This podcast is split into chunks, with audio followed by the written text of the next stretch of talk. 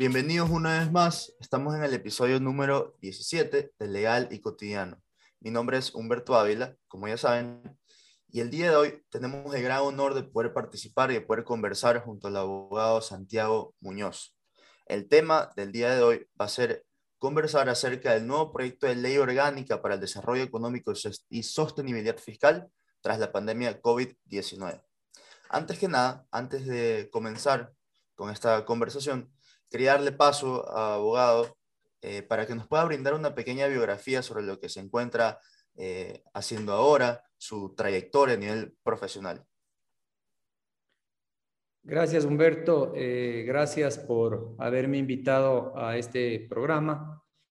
Mm, un poco les comento, en efecto, yo soy doctor en jurisprudencia, abogado de los tribunales de justicia del Ecuador.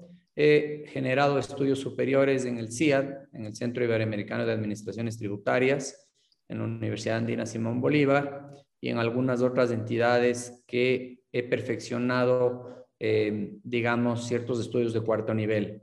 De manera general, he tenido la oportunidad de eh, ser parte y miembro de diferentes mesas, foros y discusiones, como eh, ha sido pues hoy materia de esta entrevista o de este podcast eh, respecto de la ley de reforma tributaria última que se está ventilando en segundo debate en la Asamblea Nacional.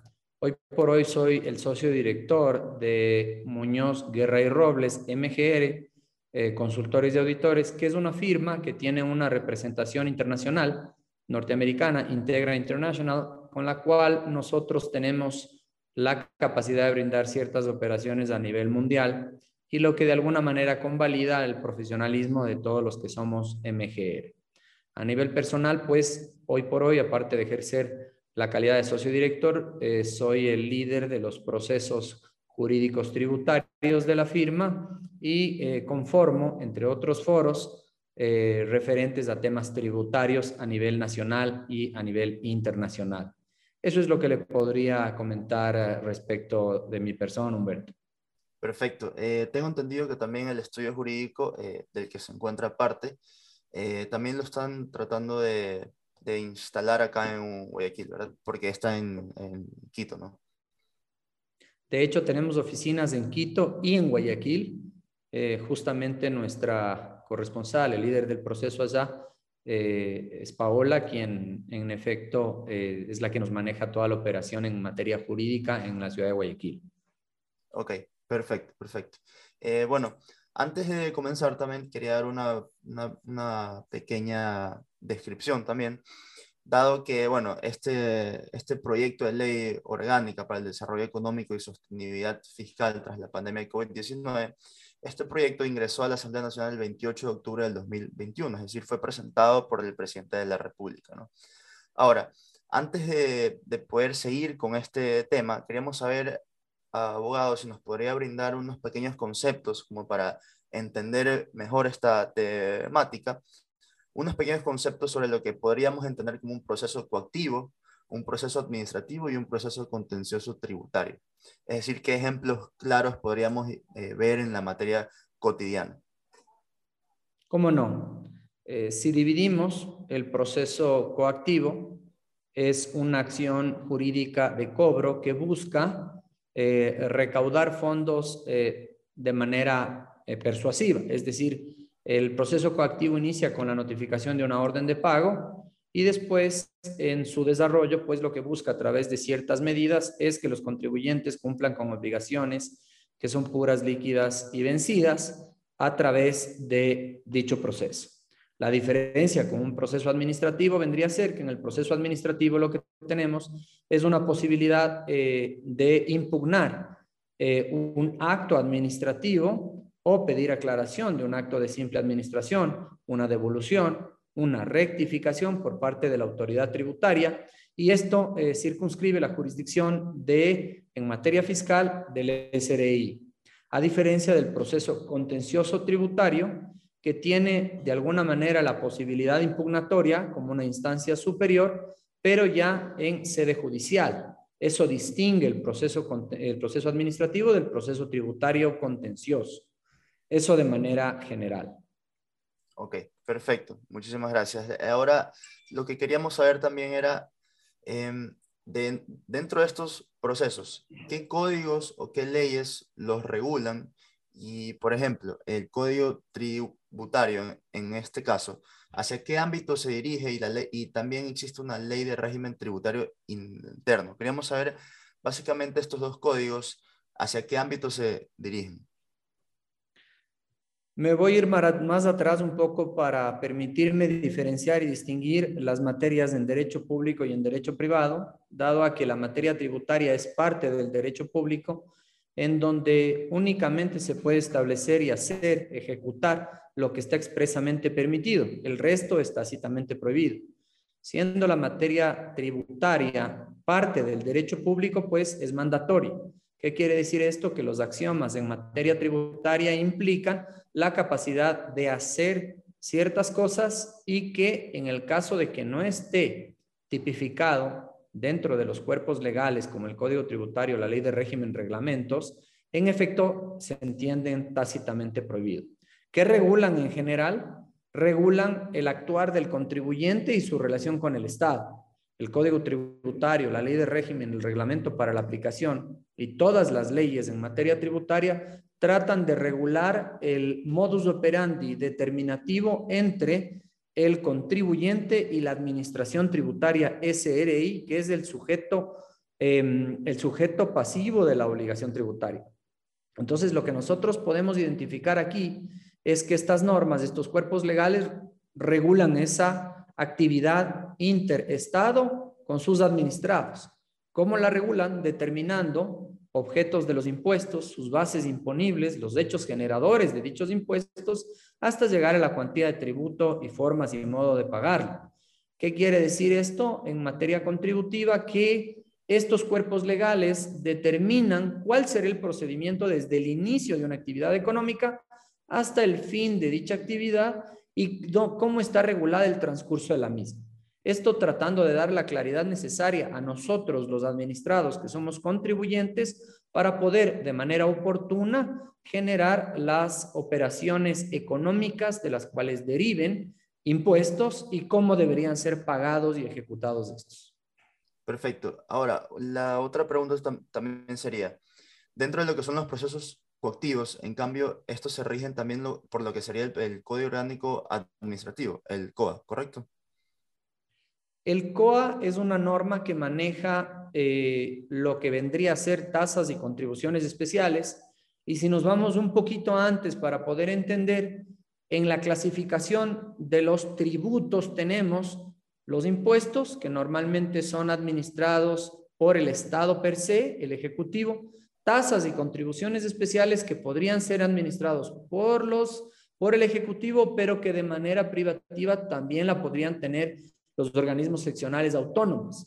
El COA regula estas operaciones de tasas y contribuciones especiales que involucran a los organismos autónomos. Estos cuáles son prefecturas, alcaldías, juntas parroquiales y demás organismos autónomos que tengan la facultad de determinar tasas y contribuciones especiales, un poco para dividir.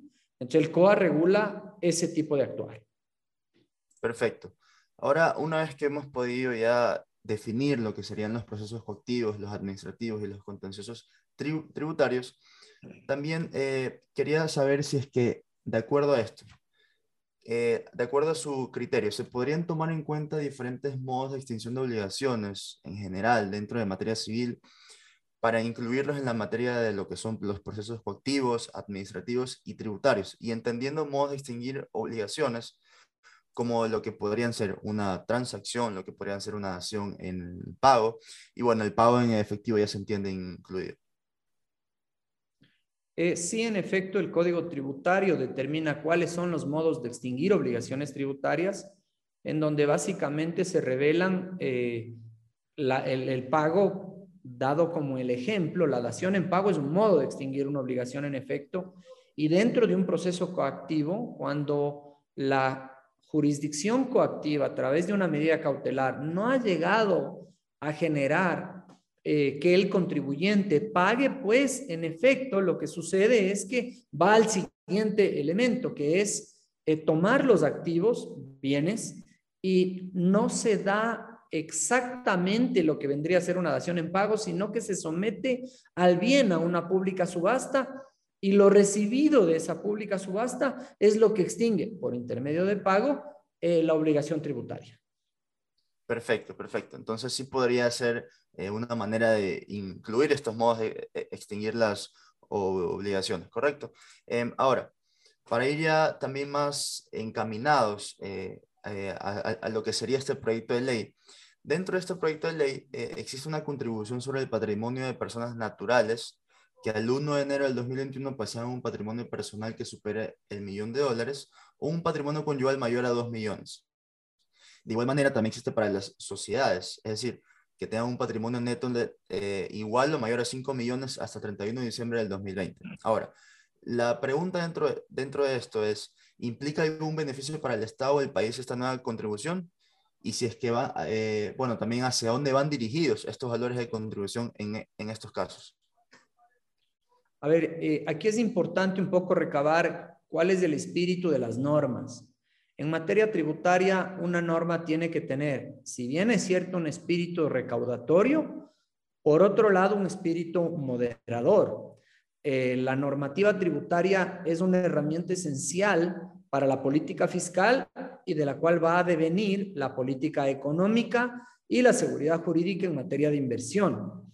Entonces, Puntualmente respecto a la contribución por patrimonio, tanto a personas naturales y personas jurídicas, se entiende que lo recaudado irá al Ejecutivo, eh, dependiendo del valor patrimonial que tengan las personas naturales, los sujetos comunes y las empresas, que son las personas jurídicas.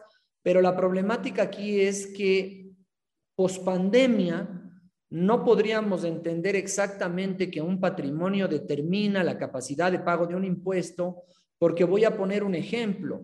En el mundo de la construcción, en las industrias, en el mundo de la agricultura, seguramente hay empresas que tienen patrimonios grandes, pero que en el COVID-19 y hasta el momento, pues no han tenido una riqueza suficiente como para enfrentar esas obligaciones tributarias adicionales a las regulares. Entonces, eh, desde el punto de vista de la política fiscal, si bien es cierto, voy a cumplir con materia recaudatoria, pero en materia de seguridad jurídica voy a dejar algo sensible, que es cargar a un patrimonio, genere o no genere recursos, un impuesto. Y eso va en contra de la capacidad contributiva, que es un axioma constitucional que determina que tiene que haber una relación absolutamente estrecha y directamente proporcional entre lo que gana un contribuyente o un sujeto pasivo de obligaciones tributarias versus lo que va a contribuir. Y en materia patrimonial esto no es así, porque que yo tenga un patrimonio que lo he adquirido los últimos 20 años no implica que gané o no gané dinero. Y muy probablemente en algunas actividades económicas, fruto de la pandemia, de hecho puedo haber hasta quebrado pero solo por mantener este patrimonio ya estaría obligado a contribuir. Ok, perfecto. Entonces, el, criterio aquí sería en estos casos que aparte de la contribución que se está pidiendo o, que se está proponiendo en, esta nueva, en este nuevo proyecto de ley, también sería que se, eh, se implica algún tipo de ayuda para sociedades y para personas naturales o sociedades conyugales, al mismo tiempo que se está pidiendo esta contribución, ¿correcto?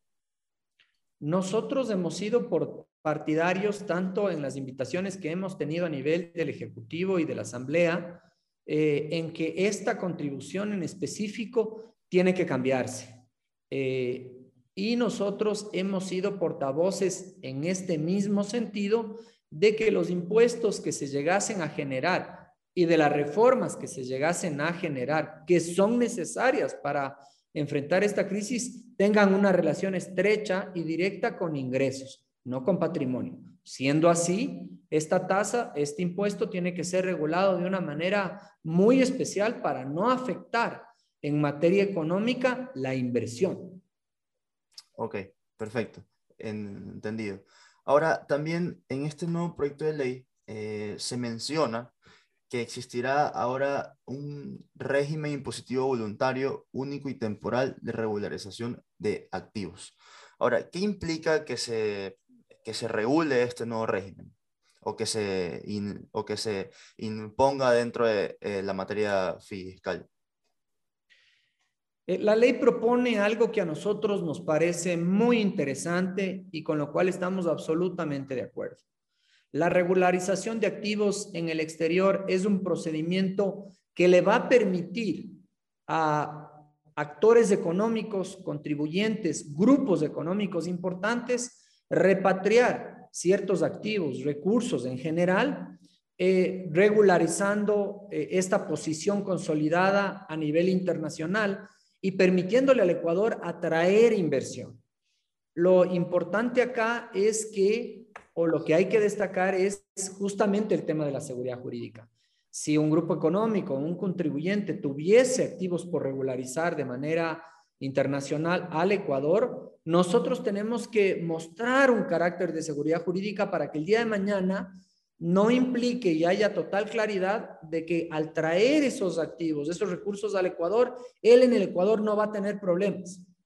Porque si el día de mañana yo le digo a cualquier contribuyente, trae tus recursos, invierte en el Ecuador, cree en el país, y pasado mañana las entidades de control le empiezan a generar un proceso determinativo o le empiezan a generar un proceso de control nocivo, eh, básicamente no va a servir el espíritu de la ley. ¿Cuál es el espíritu de la ley en el, en el proyecto? La regularización de activos es traer recursos, que la gente traiga recursos, que volvamos a creer en el Ecuador y que traigamos las divisas hacia el Ecuador. ¿Por qué? Porque cuando uno trae recursos, eso va a generar una serie de transacciones, ventas, compras, utilidades, etcétera, y todas esas están grabadas. Entonces es inevitable que mientras más recursos atraigamos al Ecuador, más impuestos vamos a terminar contribuyendo. Y al recaudar de esta manera, flexibilizamos a los que menos tienen. Y esa es la estructura de la política fiscal. Entonces, estamos absolutamente de acuerdo, pero hemos pedido que se regule y que se limite. Es decir, que la ley ponga ya las consideraciones puntuales de qué se necesita para regularizar los activos, para que mañana ningún actor de control le exija ciertas obligaciones que no están en la ley. Entonces, si blindamos el proyecto, estoy seguro que podemos conseguir el objetivo que éste busca. Perfecto. Ahora, este, bueno, este nuevo régimen impositivo, voluntario, único y temporal de regularización de activos también lleva alguna relación con el motivo por el cual se están agregando las contribuciones antes mencionadas y las que mencionamos con el millón de dólares, 5 millones de dólares, eh, que, que va implicado a las personas naturales o a las sociedades. Eh, la regularización de activos implica patrimonios que no están en Ecuador.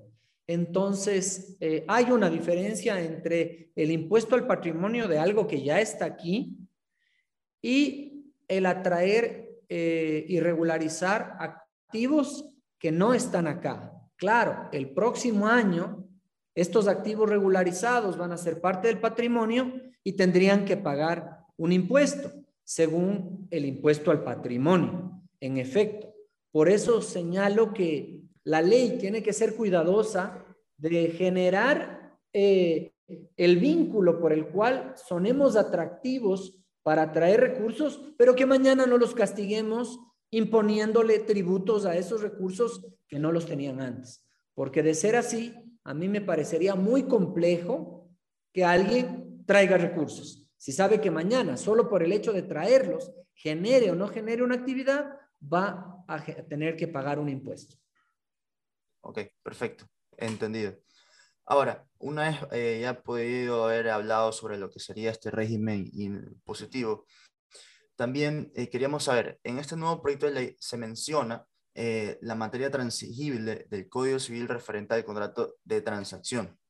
Y en, este nuevo proyecto ellos mencionan en que existe la materia penal en la que no se puede transigir el estado civil de las personas eh, bueno, el, derecho a recibir alimentos, salvo que cuente con aprobación judicial, los derechos inexistentes o ajenos, la obtenida por dolo o violencia o a propósito de un título nulo, y la materia ya resuelta en sentencia con autoridad de cosas juzgadas, la cual al tiempo de celebrarse la transacción, las partes no hubieran tenido conocimiento. Ahora, ¿se necesitaría alguna habilitación legislativa expresa para permitir transigir en temas de materia fiscal? Hoy por hoy, en materia, en materia tributaria, nosotros tenemos como norma de aplicación el COGEP, el Código Orgánico General de Procesos, en donde determina su articulado en cuanto a los procesos judiciales, qué es lo requerido para poder transigir en un, en un proceso judicial. Y eso es estar facultado a través de un documento, escritura pública, un, poder, eh, que le permita a los abogados transigir en materia tributaria dentro de un, proceso judicial. Entonces, en materia tributaria, hoy por hoy eso está regulado, está normado, no sería necesario generar ningún tipo de reforma que se incluya en este proyecto de ley y por ende, pues nosotros ya tenemos los artículos del, del, COGEP que, determinan cuáles serán los elementos por los cuales y documentos eh, por los cuales se puede transigir en materia tributaria. Perfecto, perfecto. Ahora, em, también transigir en materia tributaria o fiscal disminuiría la duración de estos procesos, ya que eh, lo que menciono es porque en este proyecto de ley se, menciona que de acuerdo al COGEP el promedio es de 458 días desde el ingreso hasta la sentencia. Y en lo que son contenciosos administrativos y tributarios se demoran entre 202 días. Entonces, si es que se, eh, se, permite transigir en materia tributaria o fiscal, ¿se podrían disminuir, disminuir la duración de estos procesos para asegurar, digamos, una, eh, la eh, eficacia de un proceso? Yo creo que la búsqueda o el espíritu normativo en esta parte busca o, o quiere eso, quiere reducir los procesos tributarios, reducir los tiempos esto que le permite al Estado recaudar más, más pronto o deshacerse de un pasivo más pronto. Eso es bueno. Pero para mí el problema, eh, digamos, el problema de raíz es básicamente los procesos determinativos y qué tan legítimos vienen a ser. Si un contribuyente siente tutelado su derecho en materia tributaria al momento de tener un acto determinativo de parte de la autoridad, pues no impugna. ¿Y eso qué va a generar? Que la no impugnación implique un pago. Y eso sea inmediato. Eh, para mí el índice de litigiosidad ha subido porque básicamente hay ciertas circunstancias y hechos que las autoridades tributarias ven, determinan, pero que no necesariamente están amparadas en la ley. Entonces creo yo que el, que, el, éxito topando el fondo del problema es tener un canal de comunicación abierta entre las entidades de control y el contribuyente que permitan sacar actos que siendo absolutamente consensuados lleguen a ser pagados de manera inmediata, más allá de eh, la capacidad de transigir o no en materia contencioso tributaria. Creo que ahí se resuelve el problema de raíz. Ok, perfecto. Ahora, em, dentro de estos procesos también, otra pregunta sería, ¿se debería suspender el tiempo de intereses una vez se inicia un proceso administrativo o tributario? La verdad es que la ley es clara y dice que los intereses no serán suspendidos por ningún proceso ni administrativo ni tributario. Eh, sin embargo, a mí me parece que deberíamos buscarle un remedio a que se genere un interés, porque yo busco tutelar un derecho parcial a nivel jurisdiccional, más sin embargo el interés me van a cobrar por todo. O pongo un ejemplo mucho más concreto. A mí me determinan 100, yo considero que de los 100 lo justo y lo correcto es 50, pero yo tengo que impugnar todo el acto.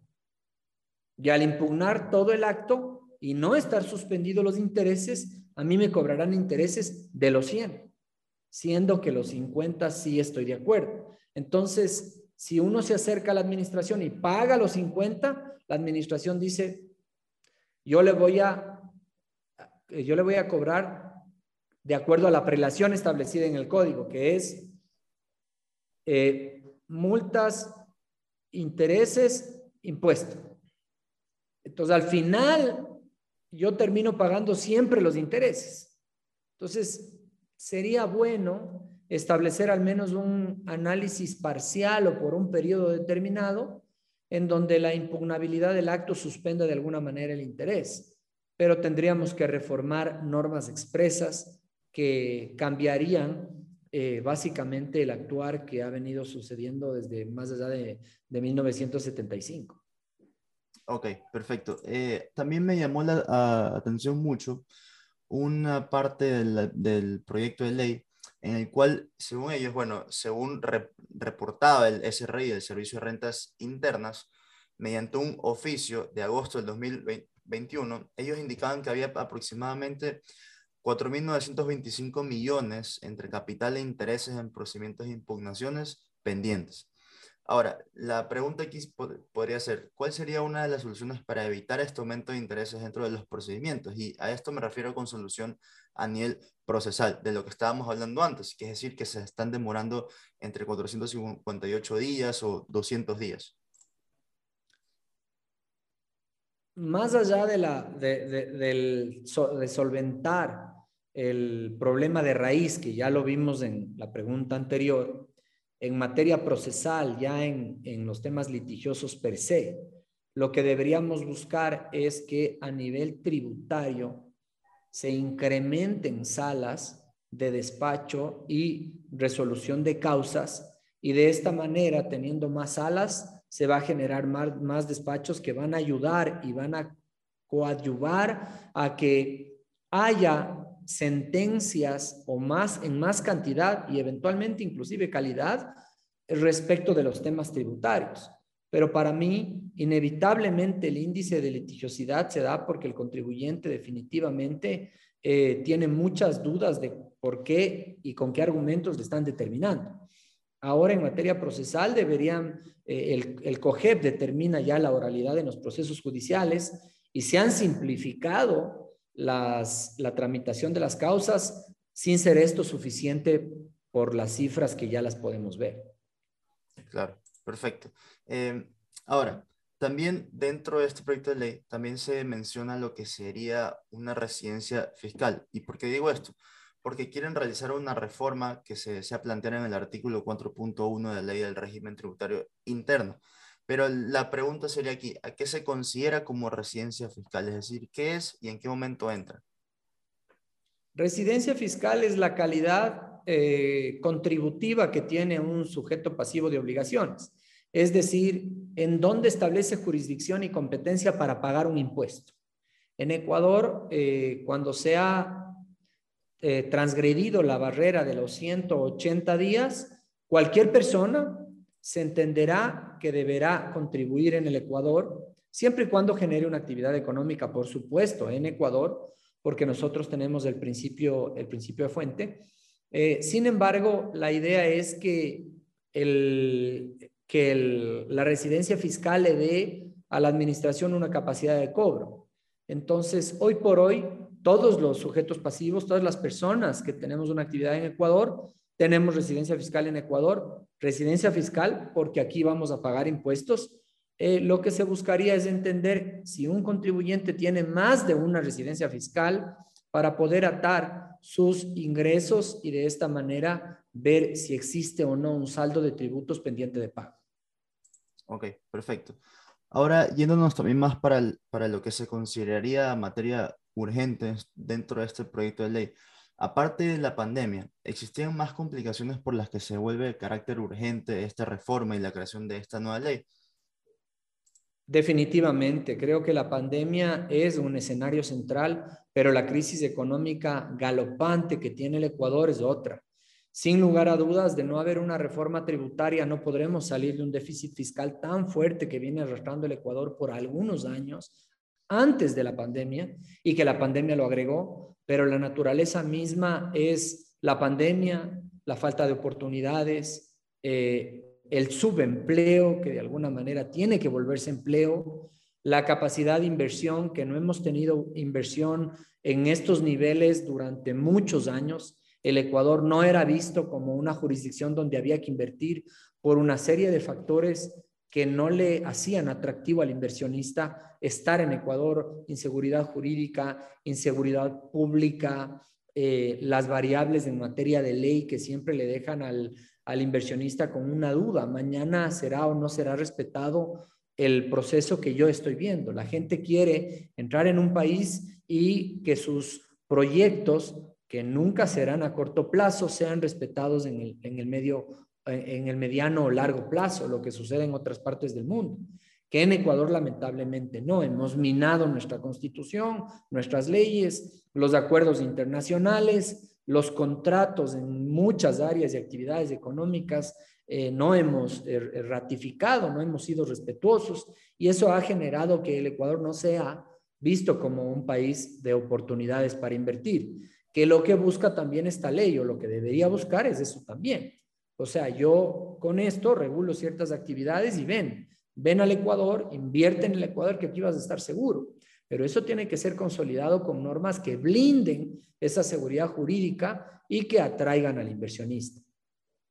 Perfecto. Eh, ahora, bueno, ahora más que nada también implica bastante lo que es la, la seguridad pública, eh, por, bueno, todos estos problemas que hemos estado teniendo ahora.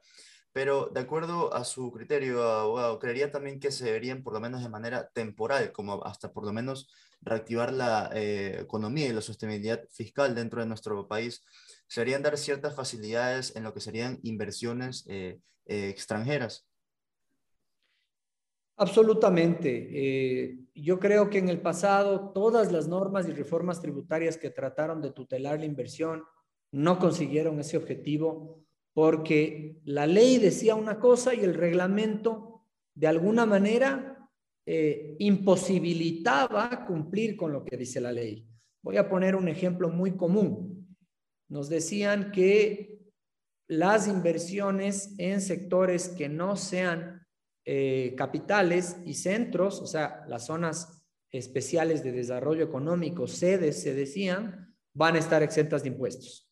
Entonces la gente buscaba un lugar fuera de, Quito, de Guayaquil, eh, en alguna ciudad que se configuraba de acuerdo a la ley como sede e invertía. Y el reglamento me decía, pero en estas actividades. Y automáticamente destruíamos el concepto de la ley. Entonces, eh, lo que tiene que buscar la ley para que el espíritu de la misma, que es atraer inversiones, sea eh, justamente cuidado, tutelado, es blindarlo. Para blindarlo debemos dar seguridad jurídica. Por eso es que nosotros hablábamos respecto de la, de la regularización de activos en el exterior. Si yo en la ley no la blindo y mañana me cambian el reglamento, pues no vamos a cumplir con el objetivo. Entonces la respuesta es sí toda inversión extranjera tiene que venir con las legalidades absolutas, con la seguridad jurídica del caso para que pueda venir. Si no, inevitablemente el espíritu que busca esta ley tampoco se va a cumplir. Perfecto, entendido. Ahora, eh, ya para casi cerrar este tema de lo que sería este proyecto de ley eh, que está ahora siendo analizado dentro de lo que sería la Asamblea Nacional de nuestro país, Quería saber también, de acuerdo a su criterio, ¿podríamos eh, ingresar las criptomonedas eh, dentro de nuestro país ya tanto como podría ser moneda de curso legal o incluso también como eh, una forma de extinguir obligaciones, una forma de transigir dentro de lo que sería materia fiscal? Yo creo que las criptomonedas en el mundo han generado una ola que va a venir, como las redes sociales, como el Facebook, como el Instagram, como plataformas como Amazon. Ya eh, no va a depender de la regulación que ponga un estado u otro, sino eh, el determinante va a ser que se va a generar una ola de uso común. En este sentido, algo que es inteligente sería legislarlo por la fluctuación que tienen en el mercado las criptomonedas. Eh, ahora mismo, pues, eh, conversaba con un, con un gran amigo respecto del Bitcoin y cuál es el efecto que está teniendo en el mundo. Tenemos un país que de alguna manera ya lo ha tomado, Tenemos estados de los Estados Unidos que han aceptado ya las, la transaccionabilidad entre Bitcoin, dólares, Bitcoin, euros, y a nivel mundial, pues hay un boom. Entonces, necesariamente eh, deberíamos nosotros generar ya, a través de legislación específica, algún tipo de regulación que permita transaccionar con bitcoins, porque eso ya se está dando en Ecuador también. Gente ya transacciona en bitcoins, gente está metida en, en negocios de bolsa de valores con criptomonedas y eso inevitablemente va a ser un boom. Entonces sería dar un paso inteligente y oportuno, legislarlo y tomarlo, por supuesto, como un medio de pago. Lo que busca el Estado es financiar a la cosa pública, es una cartera eh, con superávit fiscal, es tener recursos. Y de ahí debemos valernos de todos los elementos, jurídicamente hablando, por supuesto, que nos coadyuven a hacer eso. Si el día de mañana esto puede ser las criptomonedas como un método de, de, regulación y aprobando su transaccionabilidad, pues sin lugar a dudas, ese es el deber del Estado, precautelar a sus administrados. Perfecto. Eh, ahora, dentro de lo que serían las criptomonedas, eh, las criptomonedas entrarían, eh, o bueno, cree que deberían entrar ya como moneda de curso legal, es decir, que ya se las reconozcan las legislaciones, es decir, en el Código Civil, en el Código de Comercio, como una moneda en curso legal. ¿Por qué? Porque creo yo que si es que no se las reconocería así, lo que podría ser es una, un contrato atípico, como lo que se denominaría en materia civil, ya que tampoco se podría dar como una acción en pago, por lo que no es materia tangible. Entonces, cree que se debería eh, al mismo tiempo incluirla ya como moneda de curso legal, al, eh, todo de enseguida, digamos. Evidentemente, aquí hay un elemento importante. Si nosotros ya asumimos de manera responsable y consciente con los hechos actuales que las criptomonedas están en el Ecuador y en el mundo, pues nuestro deber es regular. ¿Qué va a pasar cuando regulemos la criptomoneda? La gente va a empezar a transaccionar y esas transacciones van a enriquecer de manera general al Ecuador. Entonces, sí, hoy por hoy yo creo que son un medio de pago, sino que no se dice criptomonedas, sino que la criptomoneda se transforma en dólar y terminamos pagando con dólares, pero si yo tengo un número específico de criptomonedas que me dé un valor específico en dólar, finalmente estoy pagando con criptomoneda.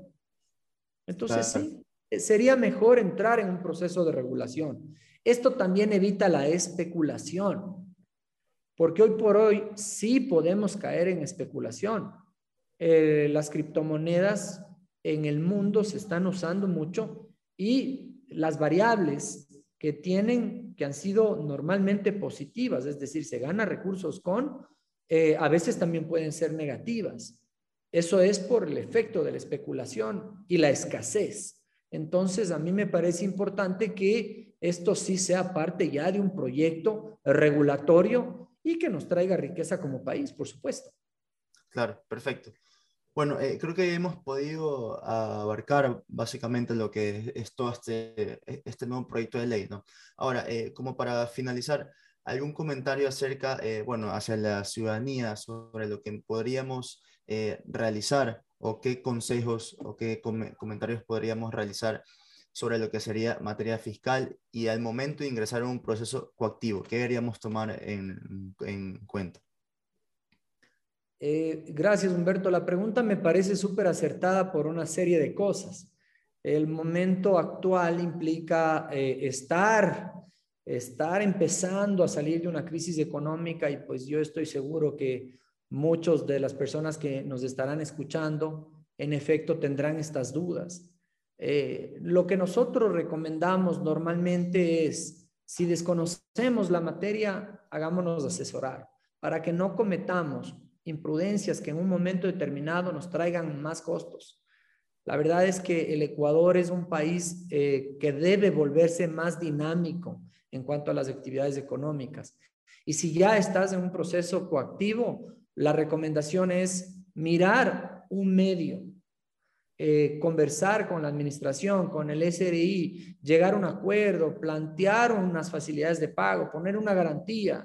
Eh, y la administración tendrá el deber de, eh, de alguna manera, mirar la forma de solventar esos pagos con la realidad nacional, acorde a la realidad económica que vivimos, que es una, que, estamos en una crisis. Entonces, la recomendación es, cuidemos los recursos, eh, si ya tenemos el proceso coactivo, pues seamos cuidadosos de tener acercamientos, llegar a procesos de facilidades de pago eh, que son y están avalados en nuestros códigos, tanto código tributario, ley de régimen y reglamento. Eh, podríamos llegar a plantear un año como facilidades para poder pagar, inclusive pueden llegar a dos. Entonces, creo que hay herramientas para salir adelante y que deben ser tomadas y por supuesto, pues siempre estar al día en las obligaciones que implicará tener una buena calificación como contribuyente. Perfecto, perfecto. Bueno, eh, creo que con esto ya hemos podido cerrar ya definitivamente lo que sería este tema, el nuevo proyecto de ley que está ahorita siendo revisado por la Asamblea. Eh, y bueno, le quería gracias otra vez a abogado por haber aceptado esta invitación al canal. Y bueno, esperemos que nos podamos volver a encontrar nuevamente en una siguiente ocasión. Y para la gente que nos está escuchando, espero que estén pendientes. El capítulo saldrá tanto en Spotify como en YouTube, en Apple Podcast y en Google Podcast y por supuesto en Anchor, ¿no? Eh, bueno, muchísimas gracias otra vez a abogado y espero que nos volvamos a ver. Gracias Humberto, un saludo grande a todo el Ecuador, a todos los radioscuchas un servidor para lo que ustedes necesiten y ha sido un gusto para mí poder participar. Un excelente día. Perfecto, gracias. Saludos.